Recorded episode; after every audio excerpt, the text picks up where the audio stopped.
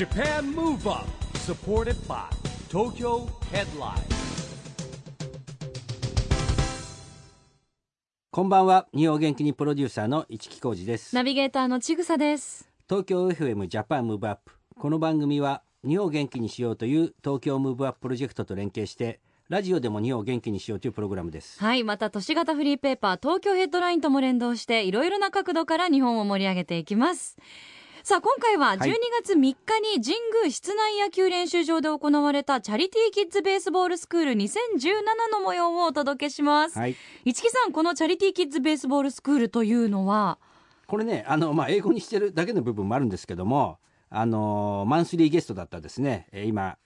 福岡ソフトバンクホークスの監督の工藤公康さんと僕がですね、はい。1994年にスタートしたんですよ。今年でのねなんと24回目なんですけれども、えー、当時はね、あのープロ野球選手自らやるやる野球教室の走りでしたね。うん今でこそ選手会とか球団がいろんなことやるようになったんですけれども、はい。もう24年前ですよ。そこから始めまして、あのー都内のですね、えー小学生対象それから国際交流しようということでインターナショナルスクール数少ないんですけど、あのここもねずっと参加してもらってます。うじゃあ本当に子どもたちに、まあ、プロの野球選手が直接指導してくれる場っていうことですよね。まあ触れ合いでもあるんですけども、うん。意外とですねいろんな、まあ、巨人とかですねヤクルトとかも協力してもらってるんで、うん。えープロ野球選手がね結構78人来るんですよ。えーだからかなり贅沢な指導としてもね充実してる野球教室です。もう球団の垣根を越えていろんな方に集まっていたもだいたと。もとあの工藤監督が西武にいて大英に行った年から始まったんですね。まあ、それから工藤監督自身もほら、えーダイエーに行ってそれから巨人に行って、はい。横浜に行って西武に行って今ソフトバンクですからはい。球団の垣根を越えてやっております。なるほど、ではまずはそんなベースボールスクールの模様からお聞きいただきましょう、はい。 JAPAN MOVE UP SUPPORTED BY 東京ヘッドライン。この番組は東京ヘッドラインの提供でお送りします。じゃあ、あの選手の皆さんにですね、入場いただきますので、えー、じゃあ、拍手でお迎えしましょう。よろしくお願いします。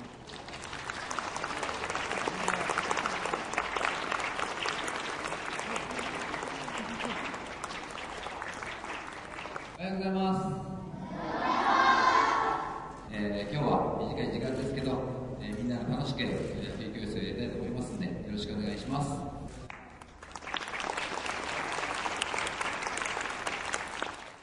常に目標を作る投げるときあボールした時オドリー常に目標を作る目標から目を離さないこれを癖つけて、キャッチボールする時も投げたら、切らないで相手が取るまでは必ず見るキャッチャーでピッチャーで投げる時も投げて相手が取るまでは必ず見てるだよね打つのに見てなかったらどこ飛んだか分かんないえーお疲れ様でした。えー一生懸命頑張れば、あの必ず、えー結果はね、えーみんなが望んだ結果は出るんじゃないかなと思います。あの時間は短かったんですけど、あのみんなアドバイスをしてくれたというふうに思いますので、やっぱり教えてもらったことを続けていく。だから上手になっていくんで、みんなそうしてきてます。ね、教わったことをね、えー家に帰ったり、またグラウンドであったり、ね、で先生に聞いてみたりして続けていくとどんどんどんどん上手になるんでねそこを忘れないように、えーしっかりと練習、ね、練習は嘘をつかないと言います。だからしっかり、えー監督さんやコーチの言うことを聞いて、ね、そして今日教えてもらったプロ野球選手の言うことをしっかりと思い出しながら、ね、毎日の練習につなげていってください。そして、えーここにいるプロ野球選手と同じように君たちも夢を叶えてね、えプロ野球選手になってえー欲しいなというふうに僕らもみんな思ってると思いますんで一生懸命頑張ってください。今日はありがとうございました一回、えー皆さん、みんな立ちましょう。で、選手にですね、えっ、と、監督、えー指導してくれた皆さんにお礼を言いたいと思います。じゃあどうもありがとうございました。ということでまずはチャリティーキッズベースボールスクールの模様をお届けしましたえチキさん、はいやっぱ今年のね日本一の球団の監督が、うん目の前にいたらやっぱ子供たちも「おはようございます」の声気合入ってましたねそうですね。やっぱねあの野球を教えるだけじゃなくてねそういうことも大事ですからね。うん。挨拶する、はい、大きい声でみんな挨拶して、でその後盛り上がったというかみんな本当にあの真剣に、えー指導されてたっていう印象なんですけど実際いかがでしたか？まああの本当にねプロ野球選手もいっぱい参加してもらってるんで、まあ、基本のキャッチボール指導からですね、その後守備別指導するんですけどもまあねなかなか贅沢なあの野球教室だと思いますよ。あうん。のききっちり教えてもらいますしそして何まあ子供たちのねあの次の喜びはね抽選会やるんですけどもいろんなプレゼントが当たるんですよ。どんなプレゼントが当たったんですか、まあ、サイン入りグローブもあれば、まあ、ソフトバンクの帽子からジャイアンツの帽子からですね。へえ、あの工藤さんご自身もねあのたっぷり指導されてたと思うんですけど、はい。指導法って何かいやこれはね現役の頃からずっとあの工藤監督教えてるのは、うん。まあ、体の使い方ですよね。あのビニールのバットを持たせて体全身を使って振ったりとかですねビニールのバットビニールのバット。長い棒を持ってですね要は体の使い方なんですよね。それを子どもたちに覚えさせるそして教えてもらったことをあの自分たちがまたできるんでねその練習方法って。うんうん。でも意外とねこれ基本で考えると今あのドラフトで入ってきたプロ野球選手たちに教えることとも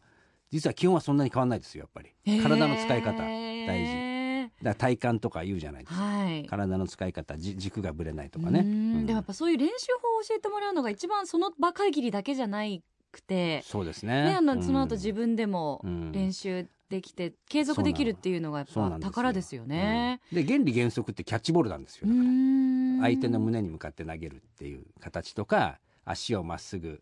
えー踏み込むとか、うん。で体全体を使うとかね、うーん。まずそれができないと次に行けないんで、うーん。やっぱ基本が本当に大事っていうことですよね。市木さんもかなり司会進行で活躍されて毎年司会進進行です僕はもう。はい。僕は司会進行で、ええ。えー工藤監督が中心におあの選手たちと一緒に教えると。うー。んでメディアもかなり取材に来てたって聞きましたけど。そうですね。やっぱ日本一監督なんでねうん。結構来てましたね。ねえ。うん。まあ、そんなメディアも多く来ている中、はい。工藤公康監督のインタビューにも市木さん成功した、まあインタビューってほらマンスリーゲストですから工藤監督。でこの番組のね一時期最初の本当監督になられるまで毎やってましたよ月で俺来最初のてくださってたのがなんかすごい遠い昔のように感じる。うん、最初日本一になった年は日本一になったら出るって約束できあの出てくれたじゃないですか、はい、で去年は残念ながらね、うん。えーまあ、優勝できなかったとはいいうことなんですけれども、あえてそれを今年その話をしたら、うん。ね優勝しししないと呼んでくれないのって言われましたんで。あ逆に？そう逆に。じゃあ毎年声かけますって言ってきました。本当ですか？じゃあそんな模様もきはいっとこれから聞けるのかな、はい。ソフトバンクホークス監督工藤公康さんのインタビューの模様です。お聞きください、Japan Move Up 今日のね一応今年で24回目なんですよ。はい。これね24回目の、はい。えーまずまあまず今日のちょっとね感想、まあ、毎年同じことなんですけどあああのやっぱりあのなんていうか子供たちと一緒にいるとなんか楽しいなっていうかね、はい。えーこのこの子たちに頑張ってもらいたいとか、えー少しでもね怪我しないで、えーまた上の方に行ってほしいなとか、まあいろんな思いは持ちながら教えてはいますね。もう24回目ってことはですね今日いた田中投手は何歳ですか？24歳ぐらい。もしかして。23ですから23ねということはですね生まれる前からもうやってる、わけですよ。うん、まあお腹の中にいたかな。ひょっとしたら。いやでもどどう思います、まあ、僕も一緒にやって24回ふ振り返ってっていうかもう毎年毎年の積み重ねではあるんだけども。うーん。やっぱり一番最初って、うん、なんか自分自身がまあ宿泊してたりとかね、えー言ってることもままならなかったりとかね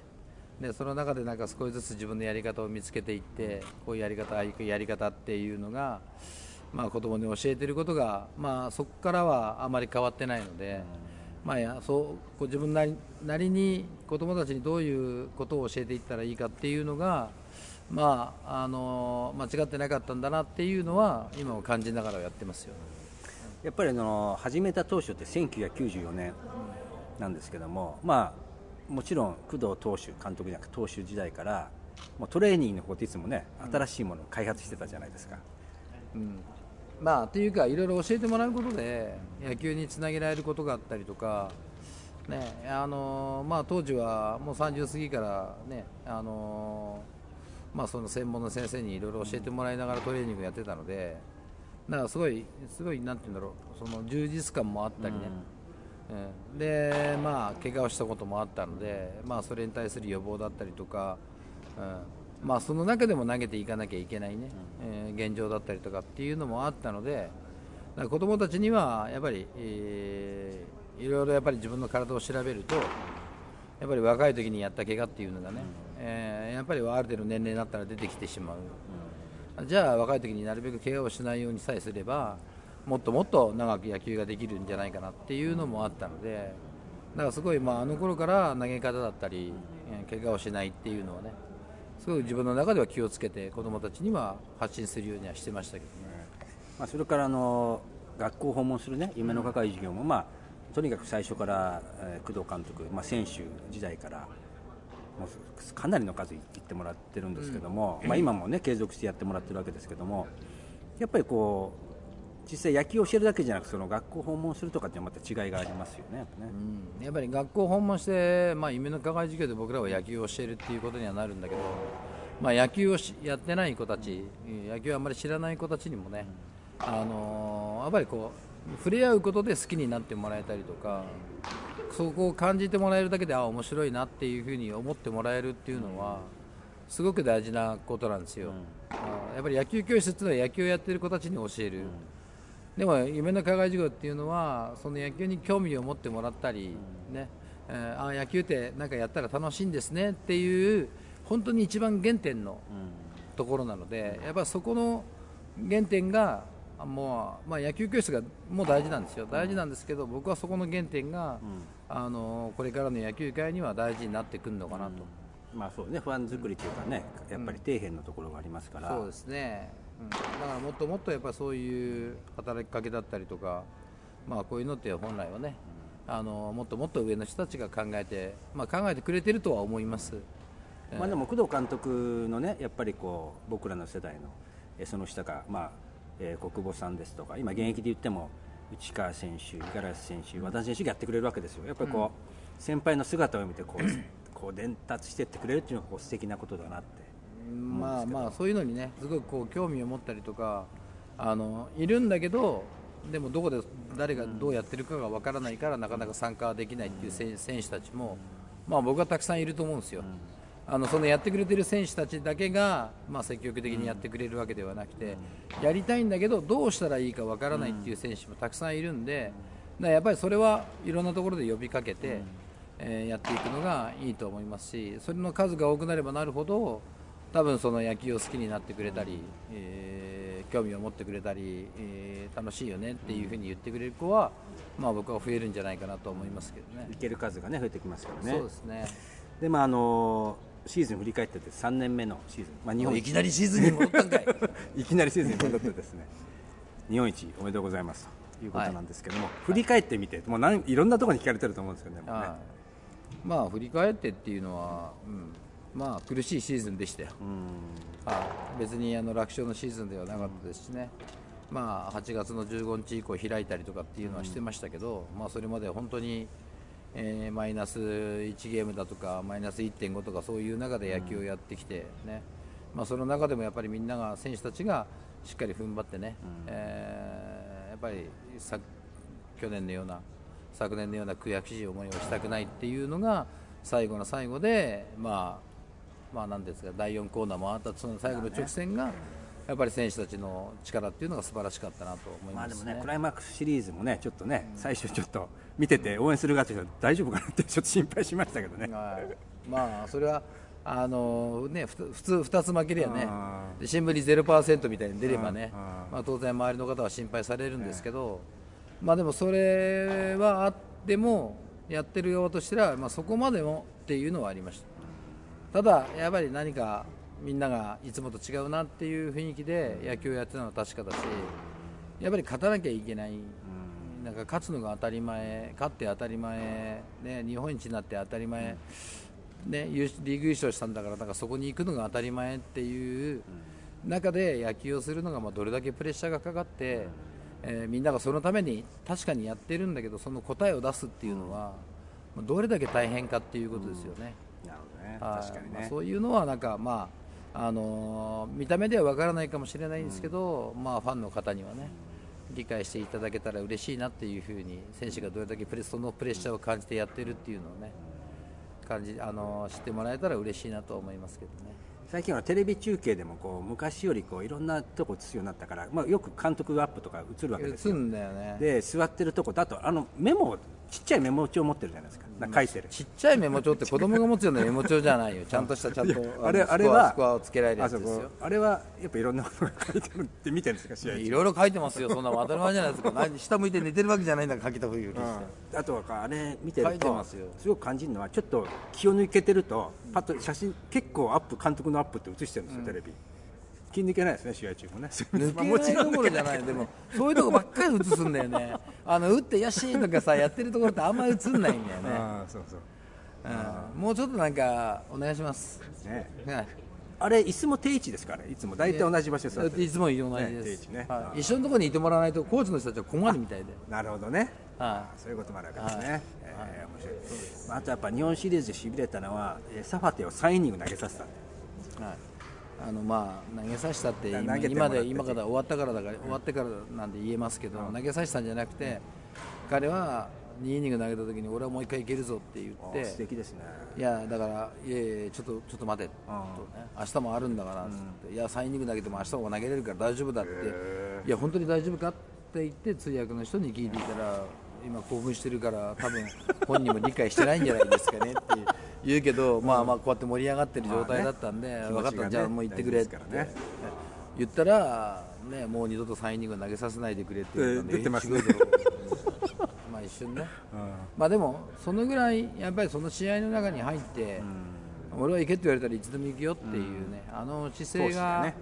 やっぱりすごく嬉しいし、うん。やっぱりそれでベンチがね、より一層盛り上がって、えーまあ、あのサヨナラにつながったっていうふうに思うので、いやあの内川選手ホームランもねもう見てましたけどしびれましたね。いやーこれねあそこでよくぞ打ったなっていうぐらいのタイミングでね、うん。まあ本当に、えー、と内川じゃないと打てないホームランだったかなっていう思いますよ、他の誰かが立って打てたかあの場面で打てたかっていうと、多分難しいと思いますね。ね。はい確かにね。でまああのー今年もパレードがですね福岡市で、はい。これまたすごく、すごい人が集まったという、はい。言ってますけど。そうですね、36万人ぐらいですかね、えーのファンの方が集まってくれて、だから本当、なんか今年15年の優勝はなんかこう勢いでそのままいっちゃったっていう優勝でしたけど、今年の優勝っていうのはなんかすごくこうシーズンも長く感じたし、苦しいうんシーズンだったんで、あーなんかすごいこうなんか噛み締めながらファンの人たちにこう答えながら、うん。あのパレードは、うん。答えているんですけどなんかすごいあっという間に終わってしまったんで。もう行ったらもう一回帰りたいなって思いましたけど まあそれはちょっとなかなかできなかったんですけどね、はまあね孫さんと一緒にね乗ってる車が映ってましたね選手会長と。ははいい、ということでですねまああのこれももうね何回も聞かれてると思うんですけども、まあ最後にあの来シーズンへのいはい意気込みをですね、うん、今は考えたくないです、そうですね。疲れてね、いうことですが、まあ、ラジオでねあの工藤監督マンスリーレギュラーで出ていただいてですね1年目は、ね、優勝したら出てくれということで、出ていただいてですね、ちょっと去年はちょっとお誘いづらかったというのがですね えースタッフが、スタッフが申し上げて。優勝しない時にこそ呼ばなきゃいけないんじゃないのか？だって。ということでですね今そういうお言葉いただいたんで優勝しても優勝しなくても呼ぶってことなんですよね。ということはね。うん、分かんない。どうなんだろう。いやどうでしょう。はい。ということでですよ。はい。今日はありがとうございました。はい。いやありがとうございました。何を何を約束させて終わってんの？Japan Move Up, ということで今回はチャリティーキッズベースボールスクール2017の模様をお届けしました。市木さん本当に工藤さんおっしゃってましたね。そうですよあねの勝っても負けても、っていうか負けてうん。負けた時こそ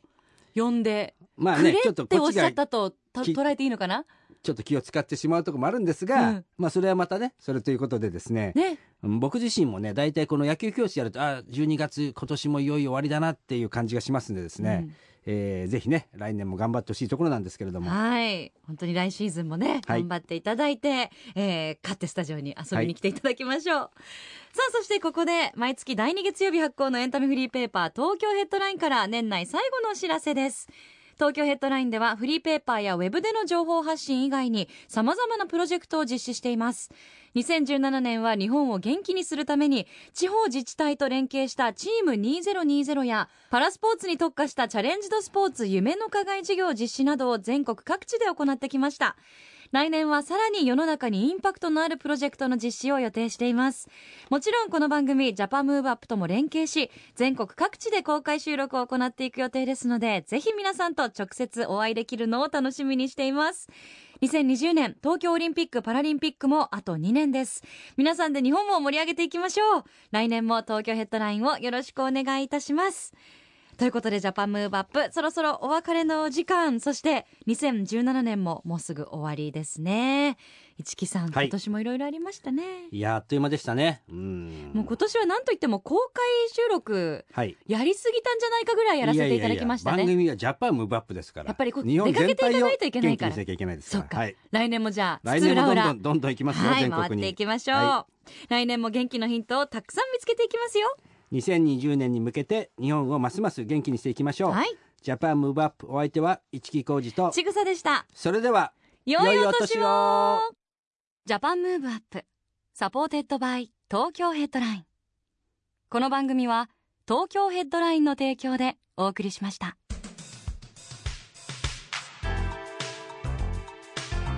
Japan Move Up